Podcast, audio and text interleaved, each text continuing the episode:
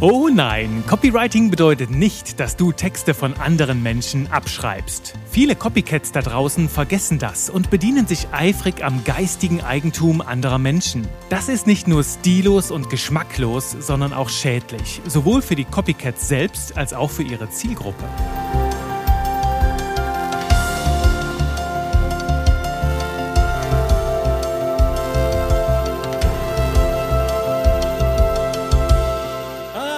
Da bist du ja. Schön, dass du wieder da bist. Hier zurück bei Texte, die verkaufen zu einer neuen Runde Spaß mit Buchstaben. Natürlich mit mir, Juri Keifens, deinem Trainer des Herzens für modernes Verkaufstexten. Und heute starten wir in eine neue Serie, in einen neuen Dreiteiler, den ich hier beziffert habe. Die drei Sünden des Copywritings. Ja, das ist für mich so ein bisschen am Rande des guten Geschmacks, denn du weißt ja, ich bin kein Fan von so reißerischen Wörtern wie Sünde und dergleichen sprechen. Hier passt es aber gut. Du weißt ja, ich kommuniziere so etwas gerne mit einem kleinen Augenzwinkern. Und dieses Augenzwinkern wirst du wiederfinden in den drei neuen Begriffen, die ich geprägt habe. Ich war nämlich in den letzten Monaten sehr fleißig, so hinter den Kulissen, habe einige neue Dinge entwickelt, ähm, darunter auch jede Menge neue Elemente für meinen Copywriting-Kurs und auf der anderen Seite, ja, nette neue Begriffe, die meinen Branding-Wortschatz ausmachen, also die Art und Weise, wie ich kommuniziere und vor allem, welche Worte ich verwende. Und ich bin ein großer Fan davon, eigene Worte zu erfinden, ähm, weil die dann richtig schön auf den Punkt bringen, wie ich denke, wie ich fühle und wie ich schreibe. Und der erste Begriff in dieser Runde, der ist jetzt vielleicht nicht so super originell, doch er hat es in sich, nämlich das Copywriting. Also im Grunde genommen die Übersetzung des amerikanischen Gegenstücks, wobei wir da ganz deutliche Unterschiede machen dürfen, denn das Thema, das Wort Copy im englischen Copywriting, das hat in erster Linie jetzt gar nichts mit dem Wort kopieren im Deutschen zu tun, auch wenn du es so übersetzen kannst, sondern die Idee dahinter kommt aus einer ganz anderen Ecke Ecke, nämlich ist schon ein paar hundert Jahre alt und kommt von der Idee des, jetzt halte ich fest, Reproduzierens. Also nicht im Sinne von ich kopiere Texte von anderen, sondern ich vervielfältige meinen Text. Du könntest also sagen, so ein bisschen hochtrabend, ich fertige Abschriften meiner eigenen Texte an oder ich vervielfältige sie. Ich sorge also dafür, dass sie unters Voll kommen. Denn damals, noch vor über 100 Jahren, ne, der Blütezeit des Copywritings, da waren Zeitschriften, also die gedruckten Medien,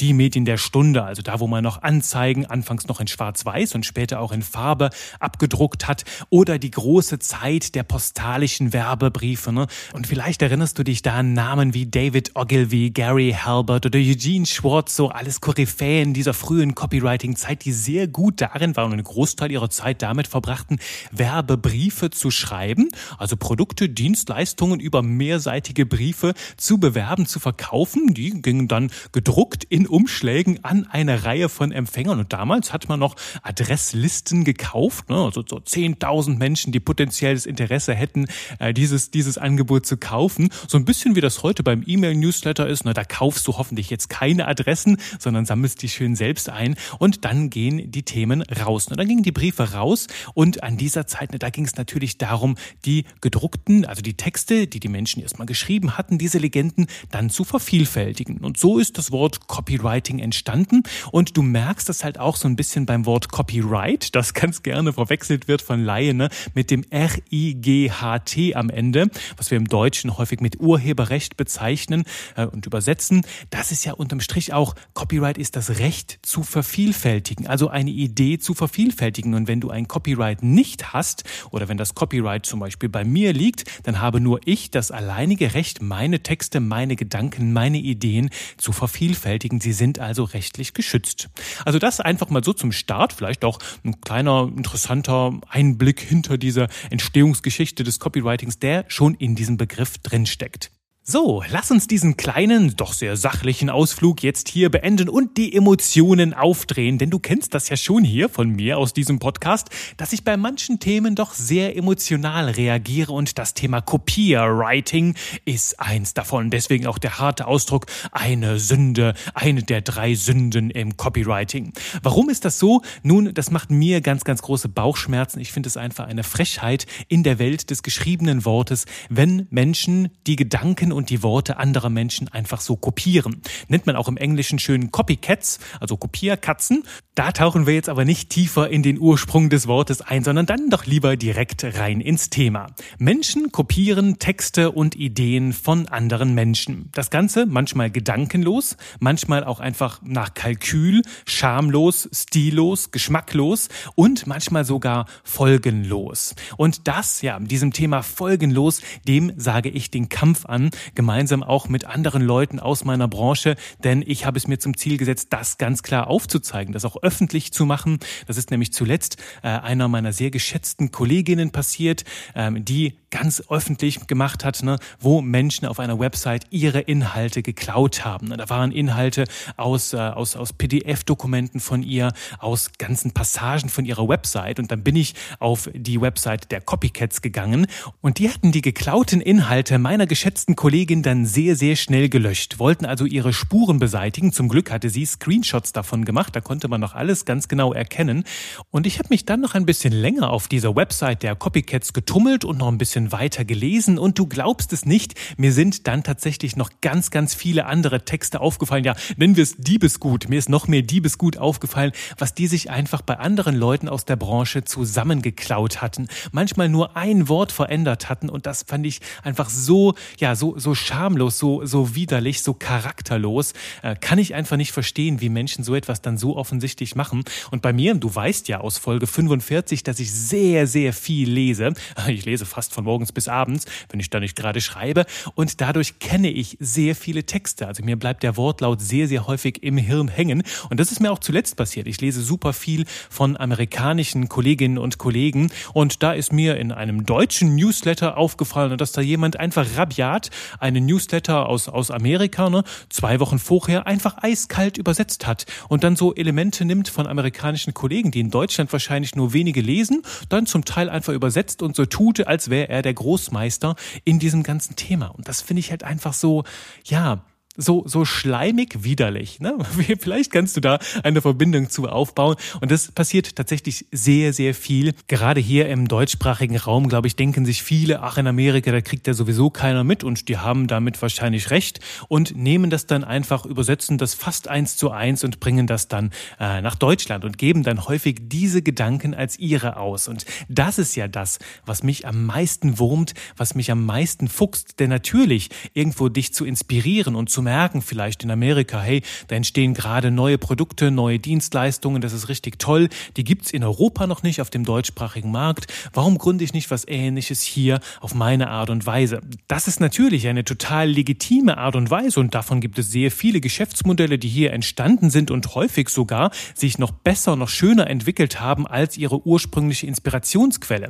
Und das ist das, was ich dann richtig schön finde, wenn Menschen sich irgendwo inspirieren lassen. Also hier kommt schon der Leitgedanke mit rein, den ich noch später mit dir teilen wollte.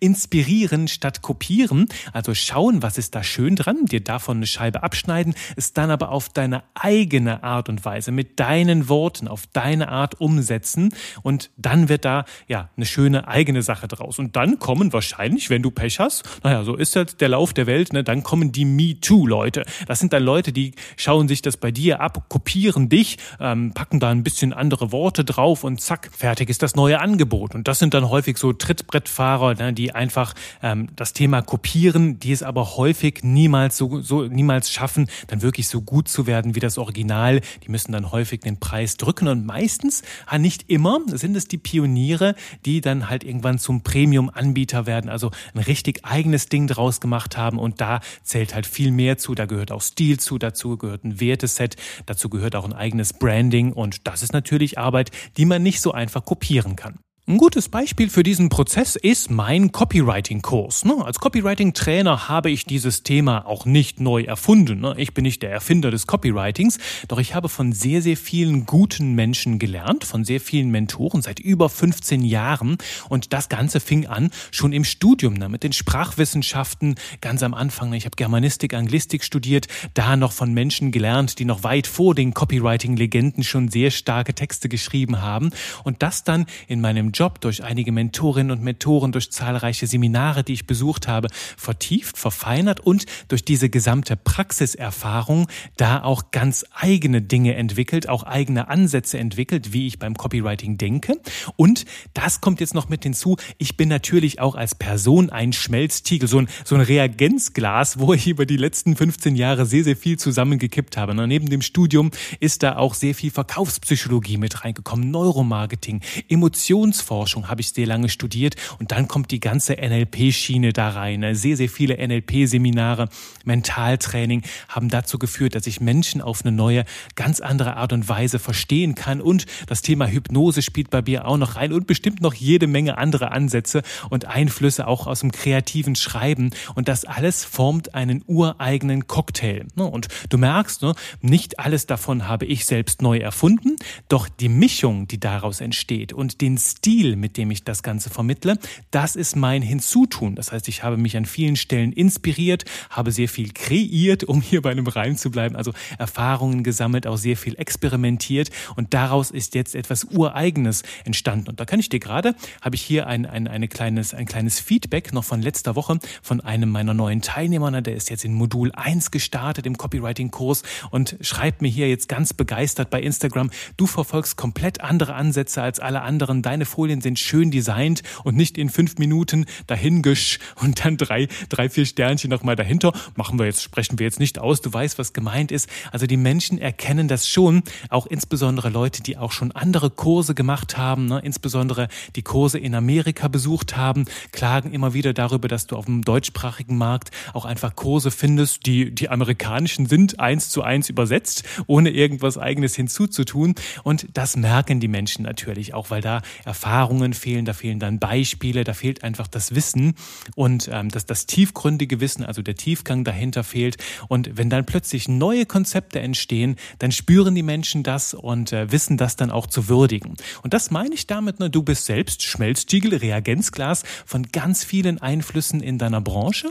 Erkenne das an und forme daraus dein ureigenes Ding, deinen eigenen Stil und dann wird da eine wunder wunderbare Sache draus. Und ich habe dir ja eben im Teaser schon angekündigt, dass du dir selbst damit einen Gefallen tust. Denn das Kopierwriting ist weder gut für die Zielgruppe, ne, für die Menschen, für die du schreibst, an die du dich richtest, noch für dich, für dich und deinen Ruf. Denn wenn halt irgendwie ganz groß rauskommst, dass du einfach von Amerikanern etwas Ganzes kopiert hast, dann äh, bist du natürlich sehr, sehr schnell unten durch und dann hast du auch deinen Ruf weg. Und das andere ist, in dem Moment, wo Menschen Kopierwriting betreiben, da rennen sie anderen einfach nur noch hinterher. Wie so ein kleines Dackelchen, ne? sie ahmen andere nach, wie so ein kleines Äffchen und sind im Grunde genommen nur noch Mitläufer, die dem Status quo ihrer Branche hinterherhecheln. Also den Menschen, die halt wirklich etwas Eigenes mit reinbringen, ne? sie sind halt immer in deren Fahrwasser, äh, schnuppern immer an deren Auspuffgasen und das ist halt auch nicht wirklich schön. Die rufen die ganze Zeit, ich auch, ich auch, ohne jemals irgendetwas Eigenes beizutragen und äh, das ist natürlich auch schade für die eigene Entwicklung, denn äh, immer nur Auspuffgase schnuppern, das ist ja nicht so schön. Du willst ja schließlich irgendwann auch mal äh, mit nach vorne kommen und eine Branche mitgestalten. Darum gebe ich den Tipp, ne, so schnell wie möglich mit dem Kopieren aufzuhören und anzufangen zu innovieren, sich zu inspirieren und ähm, ja, jetzt fällt mir gerade kein, kein weiterer Reim ein. Obwohl, das war ja jetzt wieder ein kleiner Reim. Also mein Appell an dich, vermeide das Kopierwriting, um dich selbst zu schützen. Das gilt übrigens auch, wenn du andere Personen nachahmst, zum Beispiel Vorbilder, dass du dich nicht zu lange in deren Fahrwasser aufhältst, sondern auch dir die Möglichkeit gibst, von diesen Vorbildern zu lernen und dann auch deins draus zu machen, damit du kein Klon wirst, kein billiger Abklatsch von diesem Vorbild, sondern dich auch auf deine ureigene Art und Weise entwickeln kannst. Denn wenn wir einfach nur Texte von anderen abschreiben, dann fehlt denen die Substanz. Ne? Dann ist da keine eigene Erfahrung drin, vielleicht auch keine eigene Philosophie, kein eigener Stil. Denn du weißt ja, wir alle haben Werte, wir haben Motive, wir haben eine eigene Sprache und all das, dieser ganze Kosmos darf sich abbilden, deine Persönlichkeiten. Ansonsten ist Copywriting einfach stillos, dann ist es geschmacklos, dann ist es Kopierwriting. Und das sind halt auch, und das, was ich gesagt habe, das ist auch eine Gefahr für die Menschen, die deine Texte lesen. Denn für die geht ja auch jede Menge verloren und ich würde sagen, allen voran ein ganz wesentlicher Lerneffekt. Denn ob du jetzt von anderen Leuten abschreibst und das Ganze formal, strukturell vielleicht wiedergibst, du diese Gedanken mehr oder weniger schematisch, wirkt ja ganz anders, als wenn du so einen schönen emotionalen Kosmos schaffst. Denn du weißt ja, wir Menschen lernen sehr stark durch emotionale Aktivierung und es ist natürlich was anderes, wenn du die Infos hast, wenn du eigene Erfahrungen hast, eigene Geschichten mit reinbringst, das Ganze als emotionale Achterbahn gestaltest, dann lernen die Menschen ganz anders und äh, davon haben sie natürlich sehr, sehr viel mehr, wenn es durch und durch deine Texte sind. Und ich erinnere mich da noch an die frühen Anfänge des Lernens im Internet, wo damals, ne, vielleicht kennst du das auch, solche Kurse, wo die Menschen hingegangen sind und haben ein, zwei Bücher zu einem Thema gelesen und haben dann einen Online-Kurs entwickelt, wo sie anderen Menschen erzählen, was in diesem Buch stand. Und häufig blieben diese Online-Kurse dann für die Menschen, die sie gekauft und dann auch durchgearbeitet haben, sehr ergebnislos, weil halt einfach die Erfahrungen fehlten, die konkreten Beispiele. Und das spüren wir, wenn es einfach nur so hohle, theoretische, abgeklatschte Floskeln sind. Das spürst du ganz, ganz stark. Und die andere Variante, wenn du es richtig machst, die ist genauso ergiebig. Also die bleibt auch ganz, ganz deutlich hängen. Ich merke das immer wieder. Die größten Komplimente bekomme ich in meinem Copywriting-Kurs durch die sehr, sehr praxisnahe Gestaltung. Also ich gebe super viele Beispiele aus, jetzt nicht irgendwo aus alter Copywriting-Literatur, sondern aus der modernen Welt, aus meinem Praxisalltag. Und ich kann dir für alles 100 Textbeispiele geben und halt auch mit dir entwickeln. Und das spüren die Menschen halt, dass es sehr nah dran ist, dass es keine bloßen Floskeln oder schlaue Theorien sind, sondern erlebbares Copywriting-Wissen, das die Menschen dann auch umsetzen können. Und das ist halt auch mein Ziel. Da reiche ich den Kurs immer weiter an bei mir mit noch mehr Beispielen, mit noch mehr Erfahrungen, also wo die Menschen mir halt auch über die Schulter schauen können, äh, wie ich an die Themen rangehe und das dann als Erfahrung, als eigene Erfahrung verbuchen können und so noch viel schneller und noch leichter, noch nachhaltiger lernen. Denn darauf lege ich alles aus, auf Ergebnisse. So, aber genug jetzt zum Kurs, denn du weißt ja, wenn du da mehr erfahren willst, buche dir gerne ein kleines Kennenlerngespräch mit mir auf textedieverkaufen.de und lass uns jetzt zum Abschluss nochmal kurz die Sünde Nummer eins, das Copywriting zusammenfassen. Denn allen voran ist klar, natürlich sprechen wir in ein und derselben Branche über ähnliche Themen. Und natürlich gibt es auch Branchenführer, vielleicht Leute, die ein bisschen lauter unterwegs sind, die vielleicht schon mehr Reichweite und Sichtbarkeit haben.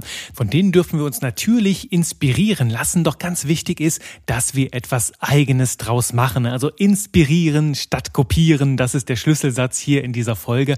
Mach's auf deine Art, mit deiner Erfahrung, bring die Themen zusammen mit deinen Geschichten, mit deinem eigenen Stil und dann findest du auch deine ganz eigene Sprache. Und daraus entsteht dann das, was wir in Folge 33 den Kopierschutz für deine Texte genannt haben. Erinnere dich da einfach an das Zitat von Picasso. Ne?